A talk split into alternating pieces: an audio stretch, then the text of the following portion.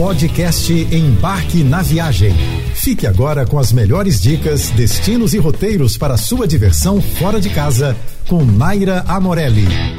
Essa semana a gente vai dar uma viajada por alguns destinos europeus que estão um pouco fora do turismo de massa, mas que merecem muito destaque por uma riqueza cultural, arquitetônica e natural incríveis. Pense em uma paisagem que mescla um lago verde esmeralda, uma floresta verdejante de pinheiros, uma ilha com uma torre de igreja pontiaguda e nas margens, entrelaçando-se com os Alpes Julianos, um belo castelo. Pois é, esse lugar de contos de fadas existe e está em Blend, na Eslovênia. A graça da cidade é caminhar em trilhas ao redor do lago, procurando o melhor ângulo para fotografias. Uma subida ao castelo garante panorâmicas ainda mais bonitas. Pousadas e restaurantes escondem-se nas diversas ruelas que ligam a estrada principal ao lago. Bled pode ser visitada tanto em um passeio de um dia partindo de Ljubljana, capital da Eslovênia, como sendo o principal destino. A curta distância da capital facilita muito o transporte que pode ser feito de trem, ônibus ou carro. No verão você encontra locais turistas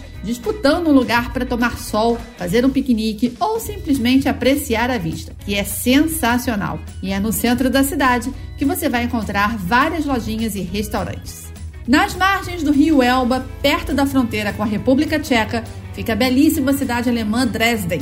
É na capital do Estado Livre da Saxônia encontramos uma das histórias mais pomposas da Alemanha. Como é uma cidade pequena, Dresden acaba ficando em segundo plano no planejamento de muitos turistas que viajam para a Alemanha. Mas não deveria. A cidade tem muitas atrações interessantíssimas. Um bom tempo indicado para ficar em Dresden é de pelo menos duas noites. Sem dúvida, a maior e mais importante atração da cidade, especialmente por sua história recente, é a igreja Frauenkirche. Ela foi completamente destruída durante um ataque na Segunda Guerra e, ainda que não tenha sido derrubada pelas bombas, acabou ardendo em chamas até desabar completamente alguns dias depois. Milhares de seus pedaços carbonizados permaneceram no centro da cidade após o final da guerra como uma espécie de memorial, sendo mexidos apenas após a reunificação alemã, quando decidiu-se então erguer a igreja novamente. E na Pinacoteca dos Mestres Antigos ficam as obras mais especiais da cidade, como a Madonna Sistina de Rafael. Mas não deixe de passar no Albertino, um museu de arte moderna de 125 anos que foi reaberto em 2010.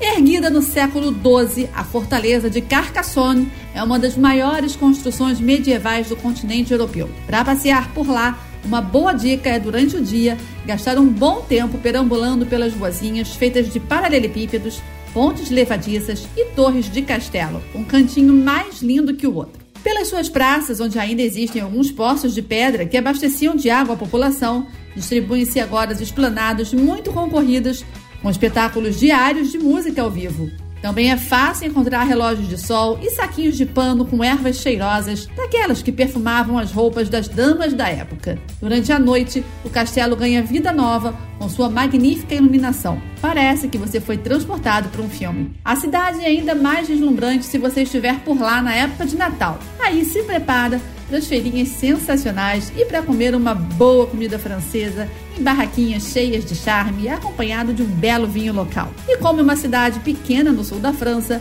a melhor maneira de chegar é pousando em Toulouse, que fica a menos de uma hora.